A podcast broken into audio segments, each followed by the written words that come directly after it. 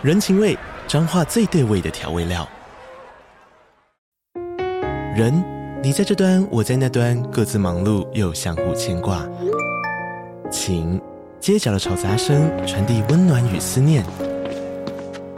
味，是从每一个转角飘出的乡愁。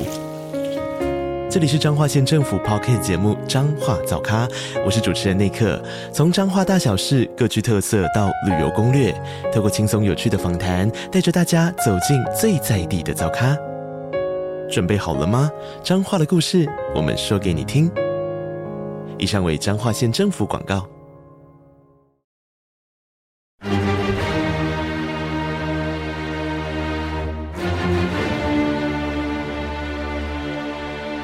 赵少康时间，吃喝玩乐骂，和我一起快意人生。我是赵少康，欢迎你来到赵少康时间的现场。天气西南风影响台湾，今天七月五号各地炎热，还是炎热啊！台东县有焚风发生的几率，花莲县亮出橙色灯号，有三十八度极端高温出现的可能。白天之后，各地普遍都是三十三到三十五度，尤其在大台北地区、中南部近山区及花东纵谷，温度还会更高一点啊。中午前后紫外线偏强，外出活动要注意防晒哈。那水汽减少，所以降雨几率呢也逐渐的缩小，范围逐渐缩小了哈。气象专家吴德荣在他的专栏说呢。最近欧洲的模式显示呢，今天到礼拜六，今天礼拜三到礼拜六，台湾附近盛行西南风，带来干暖空气，各地持续晴朗酷热，紫外线很强。我也不懂哈，他这个所谓最新欧洲的模式是要看欧洲，还是我们自己有这个模式？哦，我不太懂他的意思。就一种是我们也跟欧洲买了这个模式啊，或是我们也运用了欧洲这个模式，我们用它的模式测出来是这样，还是说？只有欧洲有这个模式，我们去看看欧洲的预报啊。那其实我们自己应该有我们自己的方法才对啊。我们没有人比我们更了解我们附近的这个气象才对了哈。都去看人家的，有时候也怪怪的。背风面的北部、东半部因为背风沉降或是焚风效应，所以部分地区温度会推高到三十八度以上，是入夏以来最热的一段时间哈。是讲了好几次了啊，这这段时间是今年夏天以来最热的啊。今年夏天并不是说今年夏天最热，是到现在为止最热。未来会怎么样还不知啊？特拉维夫汽车冲撞酿八伤，以色列自泽宁难民营撤出啊！以色列大城特拉维夫发生汽车司机冲撞行人，随后下车刺伤平民的事件。这司机干嘛？八人受伤。以色列军队在约旦河西岸城市的泽宁连续两晚进行军事行动。BBC 说，以色列军队已经开始从泽宁难民营撤出。因为他们认为说，那个巴勒斯坦的那个恐怖组织躲在那里面，然后发展。CNN 引述以色列官员说法说呢，一名司机在特拉维夫购物中心附近冲撞行人之后下车刺伤平民，造成八人受伤。警方发言人把这个汽车冲撞事件描写为恐怖攻击，司机已经被一名武装平民杀害。你看，不是武装警察，武装平民就是平民也有武装的哦，因为不是全民皆兵吗？啊、巴勒斯坦激进团体哈马斯发表声明，对这次攻击负责。我们干的，表示是对以色列在泽宁持续行动的回应。你在泽宁这个围剿我们，我就在特拉维夫杀你们的人，就这个意思，是吧？这个被被袭击的多衰，你知道？巴勒斯坦伊斯兰圣战组织 PIJ 称赞这次攻击，宣称。这是对抗运动对泽宁发生事情的回应。以色列总理尼坦雅胡说：“这样的冲撞跟刺伤事件令人发指的恐攻。”他证实以军正在泽宁完成任务，还警告这不会是一次性行动，就你们再来我就会再来，你们再来我会再来啊，没完没了。BBC 引述国防消息人士说呢，以色列军队已经开始从被占领约旦河西岸的泽宁难民营区撤出。结束为期两天，导致十二名巴勒斯坦人死亡的重大行动。消息传出之后，泽宁各地不断传出枪响跟爆炸声。就就是消息传出以后呢，各地传出枪响，什么意思啊？你要走对不对？我就开始开枪了啊，很乱就是的啊。好，上海合作啊，这上合上海合作组织叫做上合组织视讯会议发布新德里宣言，伊朗正式加入。上海合作组织高峰会以视讯方式举行，今年由轮值主席印度总理莫迪主持。会后发布新德里宣言。另外呢，伊朗正加正式加入上合组织，正式成为让让这个成这个成员国变成九国哈。上海合作组织高峰会以视讯方式举行，这是印度是主办单位的，印度要视讯啊，有一说是不让那个普丁跟习近平面对面拥抱见面啊，这种视讯把你们隔开。与会会员领袖包括俄罗斯总统普丁、习近平啊，现在有好几个中亚国家曾这个参加啊。那这次伊朗正式加入上合组织，正式会员国可以增加到九个。印度总理莫迪表示，伊朗加入有助于查巴哈运输走廊等基础设施的实施项目。查巴哈是位在伊朗东南部的港口城市，是自由贸易区。也是南北运输走廊的关键节点之一，而印度取得了查巴哈港的经营权。印度取得查哈巴港，查哈巴港是在伊朗伊朗东南部的港口，是伊朗的港口，印度去经营，意思是这样。各国领袖在上合高组织高峰会后发布新德里宣言，提倡相互尊重主权，相互尊重国家领土完整，不干涉他国内政，不使用武力威胁使用武力原则等等。就是不使用武力或威胁使用武力都不可以啊！就是我不使用武力就不能用武力打你，也，甚至说你如果这我就用武力打你，那威胁也不行。大陆国家主席习近平视讯致辞的时候说呢，上合成员国要高度警惕外部势力在相关地区煽动新冷战，美国了，制造阵营对抗，美国了，反对任何国家以任何理由干涉内政，美国了。会员国国同意共同打击恐怖主义，寻求拟出一份共同名单。在各自的国境内禁止入列组织从事活动。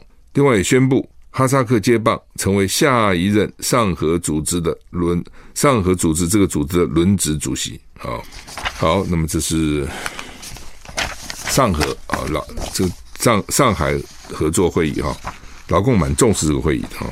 俄国飞弹攻击乌东哈尔科夫，酿四十三伤，普丁宣称全力依旧牢固。乌克兰官员指出，一枚飞弹击中乌克兰东部哈尔科夫地区一栋民宅的停车场，四十三人受伤。停车场这么多人，十二名儿童。那普丁在上合组织线上峰会试图展现强大形象，宣称权力依然牢固。乌克兰说乌乌克兰指控了俄罗斯呢，这个发射飞弹攻击。数十人受伤，包括才一岁大跟十个月大的幼儿都受伤了。哦，乌克兰说呢，只有住宅那个地方，你这么打我们干嘛？哦，你俄罗斯犯战争罪，战争罪了。另外，乌克兰要求 Georgia 大使暂时离境，抗议乔治亚政府虐待乌克兰籍的乔治亚前总统萨卡西维利。萨卡西维利现年五十五岁，二零二一年他从流亡地乌克兰返回乔治亚时被拘留。日前，他出现在电视上，体重掉一半。看起来十分虚弱。乌克兰总统泽伦斯基在二零一九年给他乌克兰国籍，这个萨卡西维利。乌克兰外交部声明：乌乔治亚当局必须停止虐待乌克兰公民。乔治亚执政党党魁表示，乌克兰的行动是侮辱人。乔意思，乔治亚说：“我没有啊，没有啊，你这侮辱我啊。”那乌克兰说呢：“这个我们的这个前啊，这个前总呃乌克兰籍的乔治亚前总统。”呃，他不是虐待乌克兰前总统，虐待就你乔治啊政府现在虐待他自己的前总统啦，只是他这个前总统已经拿到乌克兰国籍了，这个意思啊、然后又被虐待，所以呢，乌克兰就要抗议，就是说，虽然他是你的前总统，他现在是我的国民呐，啊、哦，所以我要保护他，意思是这样子啊、另一方面，俄罗斯总统普丁在瓦格纳集团叛乱以后呢，首度出现在国际舞台，视讯方式参加上合组织。的高峰会新闻报道，普丁强试图展现强大的形象，表示他的权力依旧牢固。你不要以为我要被叛变了，没有啊，叛变的人已经跑了啊，我的力量还是很大啊。否则你看看，我代表俄罗斯在参加上海合作会议啊，等等，一直这样子啊。荷兰学校明年禁止学生课堂上用手机跟平板，因为手机让学生分心。荷兰为了减少学校课堂上学生分心，从明年一月一号开始，禁禁止各级学校的学生在课堂上使用手机、使用平板电脑、智慧型手表都不可以。只有在学习数位相关课程、有医疗或是身心障碍需求才会通融。哦，因为特殊需要才可以通融。荷兰教育大臣表示，尽管手机与生活息息相关，但他们并不属于教室。学生需要能够专心，并给予好好学习的机会。科学研究显示，手机是分心原因之一，所以呢，我们要防止学生分析，说不仅你们用啊。在明年夏天以前没有展现硬件配合度的话呢，会面临法律的制裁啊。所以他们还玩真的啊。印度四 G 底价手机只卖三百八十块啊，那么便宜。印度有两两亿五千万人口仍旧使用二级手机。印度首富阿巴尼的咨询公司推出九九九卢比和新台币三百八十，不是美金哦，新台币哦，四 G 手机要抢夺底端的消费市场，因为穷人还用不起好的。这个可以连接网络服务，能够用数位支付。印度最便宜的手机，每个月花费一百二十三卢布就可以享用语音通话吃到饱，以及十四 GB 的 Gigabyte 的数据传送啊。这个每个月一百二十三。语音通话吃到饱，一百二十三，我看多少钱？八八五十块台币不到哦，不到五十块台币是便宜的哈。哎，这些有钱人真的越来越有钱哈。根据彭博 （Bloomberg） 有个亿万富豪指数，今年上半年全世界五百大富豪财富增加八千五百二十亿美元，就增加二十六点五二兆新台币哈。这个指数上的每个富豪五百大，每个人过去六个月平均每天赚进一千四百万美元，各位。每天呐、啊，每天赚进一千四百万美元，不要说每天赚进一百一千四百万美元，每天赚进一千四百万台币都很多了。今年到六月三十号为止，马斯克现在是全球首富了，财富增加九百六十六亿美元，三千零七兆台币。Meta 执行长萨克伯增加五百八十九亿美元，增加最多这两咖。第三名是亚马逊的创办人贝佐斯，第四名甲骨文的创办人艾里森，艾里森，第五名 V L V MHLV 集团买很多奢侈，卖很多奢侈品。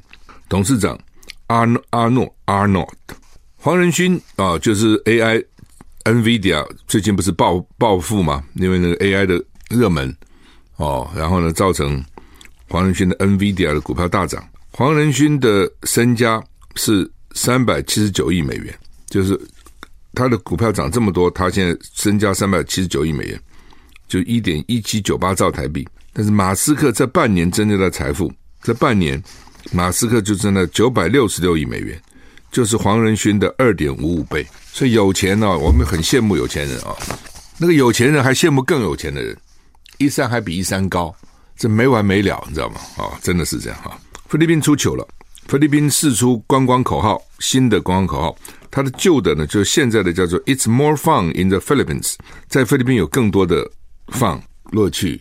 更好玩。现在新的口号叫 “Love the Philippines”，爱菲律宾，我爱菲律宾，就爱菲律宾啊，爱菲律宾啊，就是简单三个字。以前是 “It is more fun in the Philippines”，六个字少一半。对的，口号简越简短越好。但是呢，他上个礼拜观光部成立五十周年，还请他的总统小马可斯出席，而且推出新的观光口号。可是网友就很厉害啊。说啊啊！你搭配的这五张，你的搭配的光菲律宾的好看的这些景点的观光照片，起码有五个地方不是菲律宾呐、你在帮谁宣传？那那他是放了谁的画面呢？印尼巴利的梯田，大家知道巴厘岛梯田哦。泰国渔民在撒网啊，渔民撒网很好看的，拍起来的影片哈，在海面上哈。瑞士的客机降落在跑道上。一个男子在阿拉伯联合大公国的沙丘上驾车，这我也干过。我也在阿拉伯联合大公国的沙丘上驾车，那是他的他的卖点之一。他就沙漠嘛，你就开那个四轮传动车，有没有？在那个沙漠上，哇，翻来覆去，这人家开了，不你自己开了，自己开有点危险哦。那个开哇，简直是惊险万分哦。他把那个也做了，变成菲律宾。菲律宾好像没有什么沙漠，我印象菲律宾没有沙漠，怎么可能在沙漠上开车呢？啊、那。这个糗事就上了，好事不出门，坏事传千里了。很多国家的那个媒体都在登这个笑话。然后呢，BBC 英国广播公司呢也登了，版面上还说：“恭喜菲律宾观光部，这你征服了全世界，这 这都变你的了。”啊，这明明不是菲律宾的这个观光景点，都变成菲律宾观光景点，所以要很小心。现在很多这种照片什么引用都要非常小心。他们当然，他们现在说要对广告公司追究哈责任，造成菲律宾重大的损失。因为通常这种是包给人家做的，或是开标啊等等啊等等。反正菲律宾这种国家一定，反正这反正有关系就就拿标。然后呢，这些这些广告公司有时候呢就随便给你往上抓，现在我抓东西很容易嘛，网络上抓这个图抓那个图，啊，那就第一个你要小心有没有违反人家版权，第二个你要小心有没有张冠李戴乱搞一通，像这个就是就很丢脸的，丢脸丢到全世界去了哈。台股现在跌二十四点哈。好，那么《中国时报》头版头说呢，昨天不是讲说中国管制家跟主出口嘛，跟者出口了，那念者哈，一个金一个知乎也者者出口，家就是一个金一个家庭的家啊，这东西都是稀土，就稀有金属，他们是说做这个高科技很多高科技产品必须要有的这个原料，那中国占很多，在有的占百分之九十，呃，有的占百分之六七十，好，那你就是。禁止我这个，禁止我那个，我就禁止这出口，不到不准到你们国家啊！我就釜底抽薪啊！拜登说好，你禁止我这个，我就限制你使用云端计算啊啊！因为现在很多企业都使用云端计算，就禁止你使用云端计算，不准用。这种相杀的结果，最后真的搞到到大家都很惨。本来大家合作啊，然后呢，你好我也好，不是很好嘛？现在不是，我不准你好，那你不准我好呢，我也扯你后腿。然后最后呢，就是你杀我，我杀你，就是现在这个结果。联合报头版头，侯友宜昨天他们发表声明，他并没有反对一年的兵役啊，传出来是因为美国关切，他说要恢复四个月啊，所以他澄清，他主要反对的是三加一政策，并没有反对一年的兵役啊。那当然，像这种这个澄清说我爱我没有了，你说我反对，我没有反对，其实都是很不好的了。那因为。民进党这个四个月兵役哦，让民当然是美国的压力了啊、哦，因为老美施压嘛，那民进党对美国也是言听计从，也不敢违抗哈、那当然让你再想想，为什么年轻人现在去投柯文哲？年轻人慢慢开始知道说，我们支持的民进党是让我们四个月变一年。你是年轻人，你会不会满意？哦，或者你是年轻的父母，或者你是这些年轻的女朋友，你会不会满意？那为什么要变一年？就因为会打仗嘛。你现在天天跟我讲说，这样就不会打仗了。谁相信呢、之所以原来从两年、三年变成一年，变成四个月，就是因为认为不会打仗哦，两岸关系慢慢的缓解、和平气氛比较浓，不会打仗，所以我才能把我兵役缩小。那你现在两岸兵凶战危，说随时会打仗，我才变成一年。那年轻人就想说，搞了个半天，我们支持你民进党，弄了半天是我自己倒霉摔倒了，对不对？当兵还延延长到一年哦，然后随时可能会上战场，那年轻人就气民进党嘛。那民进党想的招就是啊，私立大学学费给你补助三万五啦，哦，那你然后呢，你大学读三年就好了啦，不必读四年了。大学生不是笨蛋，我读三年是不是就三年就可以毕业？不是啊，寒暑假都得去修课啊，等于全年无休在那边修课。而且本来很多的这个大学的社交活动啊，什么这种每个人每个人的规划嘛，都得改变哦。所以你觉得年轻人是笨蛋吗？不是。那你寄寄寄出这些什么这个补助那个补贴等等，这是等于是来弥补嘛？哦，我不会因此感谢你的，只只是你想办法来弥补而已。但那些票又不愿意投国民党，就国民党哎呦，还是一个你看看还是要什么主席、中常会哦、中央委员会，然后呢党代表什么一堆，就是很老嘛。就是你听起来就觉得说这是一个很老的组织，又看不到什么新的气象。提一个总统候选人，搞我们那么多人，现在好几好几支人马要出来选，搞些什么鬼啊？所以年轻人又不愿意投国民党。那侯友谊呢，讲话又不干不脆，哦，又不是那种阿萨里这种能够吸引人，所以呢，这些年轻人票呢，就干脆投柯文哲。所以柯文哲有什么好？我真的想不懂。八年市长，台北市长做了什么事，我也想不出来。哦，一年两千亿，八年就一兆六千亿，这么多钱，那到底有什么政绩？但是呢，诶，年轻人喜欢他，为什么？就是不喜欢民进党了嘛。原来这是民进党的票跑出来了，那又不愿意投国民党，就给他。其实就是这样啊。所以呢，你要争取年轻人，就两种方法争取了。其实争取任何选民也都是了，一种是人家喜欢你嘛。哦，所以像柯文哲，诶，这个在那边这个每天在那边乱乱讲话啊，喜欢呢，就就是喜欢柯文哲嘛，那是没办法，这是一种。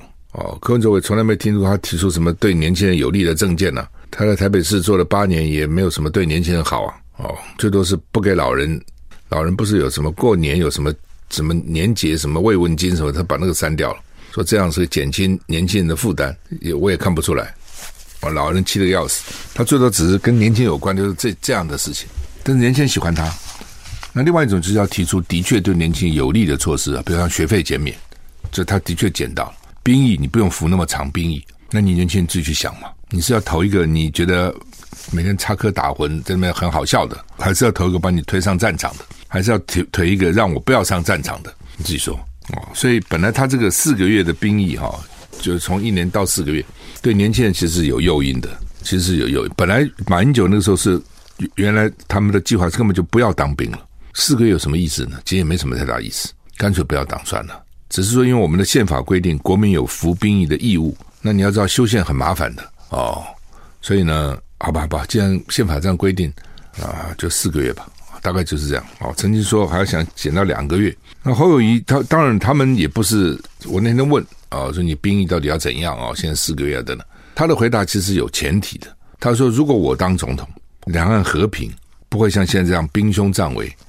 兵役就可以恢复到四个月哦。我的了解，侯友宜本来呢，他本来就一个警察嘛，你自己想想看，军警军警，本来他就认为说呢，国家要打仗服兵役一年，他根本也是认为是是应该的。可是呢，这就一个前提，就是国家要打仗嘛。那国家不打仗还需要服一年吗？那不浪费大家时间吗？现在少子化很严重诶，我们最多的时候一年可以生四十二万小 baby，去年只有十三万呢。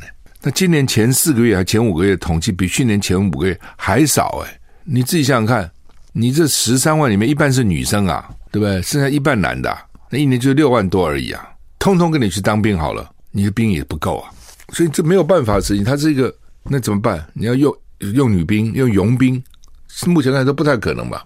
那你要像那个柯文哲就说，我主张募兵，募兵很好啊，募兵呢你要给人家够的薪资啊。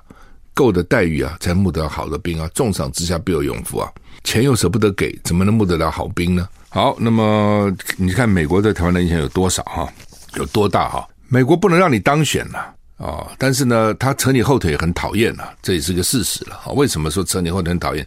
比如说，大家都要去美国，看起来侯友宜也要去美国哦，说可能九月、十月去美国，现在已经七月了。那去美国，大家就在看啊，美国什么人接见？那个规格够不够？如果你你去美国，让美国又派一个很低阶的官员接见你，或对你给你那个那个不好的脸色看啊、或是呢故意放话给外国媒体来修理你，那你还不如不去哦。所以这美国这东西麻烦，就是你好像又不得不去去呢，到底什么样的规格又超出了人家手里哦。所以呢，美国如果现在来关切，那你这个时候如果说不理美国，他就怕他怕说呢，到美国会不会被人家冷落？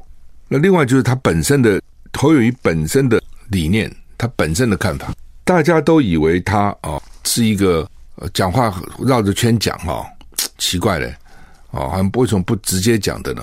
我我也注意到这个问题，说到底怎么回事哈？不是，他是很有主见的，他不是没有主见的，他很有主见，而他的主见可能跟你的不一样，所以他不讲。他也知道社会你这一般的看法是怎么样，他有他自己的看法，他的看法跟可能。旁边人看法，或是跟这个蓝军的看法不一样，他就不讲，他他他不讲又不能不讲，他只好绕着弯。其实我觉得是这样，他不是没有意见。呃，很多人以为说啊，他没有意见，他乱讲，不是的，他很有意见。那所以呢，这个那些学者啊、智库啊等等提出意见，要说服他，要经过一个过程哦，必须要让让他知道说为什么是这样这样。那他有他自己看法哦，所以呢，就说原来。他也是并不反对一年兵役，他说他没有反对一年兵役，其实是没错的。他原来并没有反对，那只是说，那你这样跟民进党一样吗？那你怎么选举呢？所以他必须要提出不一样。那提出不一样，就恢复兵役到四个月嘛，就很简单了。可是他又又担心人家说，那你不重视国防，所以他就加前提。哦，那天我访问他说，他加了一个前提，就如果我当选，两岸和平，我就恢复成四个月。但是你要知道哦，这种东西就是。当你这样的一堆前提啰里啰嗦以后，媒体在做标题，他不会做你的前提嘛？媒体一想说，哦，他要恢复四个月了。昨天媒体基本上就是这样子，所以他后来说不对啊，我有前提啊，大家不看你那个前提了。那所以老美来关切，你就跟老美讲说我是有前提的就好了嘛。你仔你仔细看看，老美有很多人懂中文啊，你去看看我那个怎么讲的嘛，也就可以啊、哦。但是他们可能为了慎重起见，又去发了一个。声明，据说侯友宜今天上午还要开记者会说明，我不知道会不会开了啊。昨天他们听说他们是有计划要开，就是说，所以国民党那个本来只有登侯侯友宜的五大政见，到了昨天下午，我们到网上去看，已经变成四大政见了，所以这点已经取消了。就我再讲一次，对一个候选人来讲，改变是很伤的。人家说你怎么回事？没想清楚就提出来，提出来又改变。那侯办就一直讲说我没有变呐、我没变嘛，我本来就是有这个前提的嘛。只是你们没有注意嘛，你们报道的时候呢，就主只注重四个月，没有重视前提嘛。的确啊、因为我知道他，因为我访问他，我知道他怎么讲，的确是这样。只是呢，那媒体的操作现在就是这样嘛。哦，所以我觉得他可以跟美国人讲，武器我照买嘛。我还是要靠美国，他们讲了一堆嘛，今天也是我们要靠美国的呢。哦，那是我的前提嘛，而不需要一再去改变，就是说也不，他他说他没改变，就是不需要一次去澄清啦，你知道吗？当你一次去澄清的时候，你就弱掉了，这样啊，你就弱掉了哈。本来我认为是你要把蓝军的基本盘抓回来，哦，你要把什么韩粉、郭粉抓回来。不是靠跟韩国瑜搂个抱个，然后呢，什么道歉不道歉，跟郭台铭看几次就回来了？不是的，你提出的主张，如果他们觉得说，哎，你这个主张很好，比柯文哲、比赖清德好很多啊、他就会回来。所以你现在只能靠这个。你的主张是什么？而且你主张非常鲜明，因为道理很简单。当我说我兵役变成四个月的时候，就是我降，我主动叫降低两岸的紧张。当我主动降低两岸紧张的时候，你老公要不要降低紧张？这是互动的嘛。你认为你将来兵役变成一年变两年，老共不会有有有他的动作？他一定有他的动作。你这飞机大炮买过来买过去飞弹，你就他不有他的动作吗？哦，你盖潜水艇什么就这这些，你觉得他不有他的动作吗？他一定会。哦，所以你主动表示一个，我希望两岸和平。哦，我恢复成四个月兵兵役，而且我当总统，我一定努力致致致力于两岸和平。蓝军基本盘就比较会回来。好，那么这是《联合报》头版头哈。那另外呢，《联合报》头头版的二是说，日本要排放核污水呢。国际能源组织说啊，没问题，IAEA 他们检查过了。哎，问题是周边的国家很怕，韩国、中国，还有很多南太平洋的小国也很怕，还有日本本身的渔民也很怕，还有日本本身日本人做民调哦，也有很。也也是几乎哈，这个赞成反对都几乎差不多哦，连日本人本身都这样哦，他们也知道说不要以邻为祸。呃，I E A 国际能源总署啊，说这个水呢，他们认为是可以排放的哈，但是你你远在天边呐啊，近在眼前的这些人很担心呐。嗯，日本自己做民调啊，四成五赞成排放，四成反对排放，所以几乎。非常接近的啊，所以日本自己也知道哈，这个以以邻为祸，实在是不是一个什么光明的事情啊，不是是什么好事情啊。张忠谋昨天说全球化被重新定义啊，什么意思呢？就是说以前全球化就是地球是平的嘛啊，那现在呢，这个全球化是在不伤害国家安全、不伤害本国现在和未来科技经济领先条件下。允许本国企业在国外牟利，允许外国企业带及服务进入本国，那就说啊，这还是叫做全球化嘛？就全球化以前的意思是说，管他对我自己好不好，我们都全球化了。那现在呢，变成说，我要先看看对我国家有没有什么损害啊？那不伤害我的国家安全，不伤害我的这个成本，不伤害我的科技，不伤害我的经济，好吧？那。本国企业可以在国外赚钱，外国企业也可以到本国来，大概这个意思啊。所以这样的话，你这么多前提下面你就没有了嘛，就这么简单啊。在当你有这么多前提的时候，你就不叫全球化。所以张忠谋是知道全球化嘛？全球化有好有坏了，本来就是这样。全球化开始是美国提的了哦，美国一直希望全球化，为什么呢？美国认为他自己是强势啊，所以可以征服全世界啊。就没想到呢，中国崛起啊，全球化的结果呢，中国获利最大。美国有没有获利？美国其实也有了，只是他认为为什么中国能够获利那么大，所以先不要。那全球化才造成像我刚刚讲那几个富豪那么有钱嘛？你本来你你如果是不全球化，你做做你在自己国家称霸而已嘛。台湾有本事你在台湾称霸嘛？对，那全球化是让你在全世界可以去，你只要有本事，全世界比了，而不是只有你自己每个国家自己比了。全世界最好的产品、最聪明的人可以赚最多的钱，这就这样。那结果呢？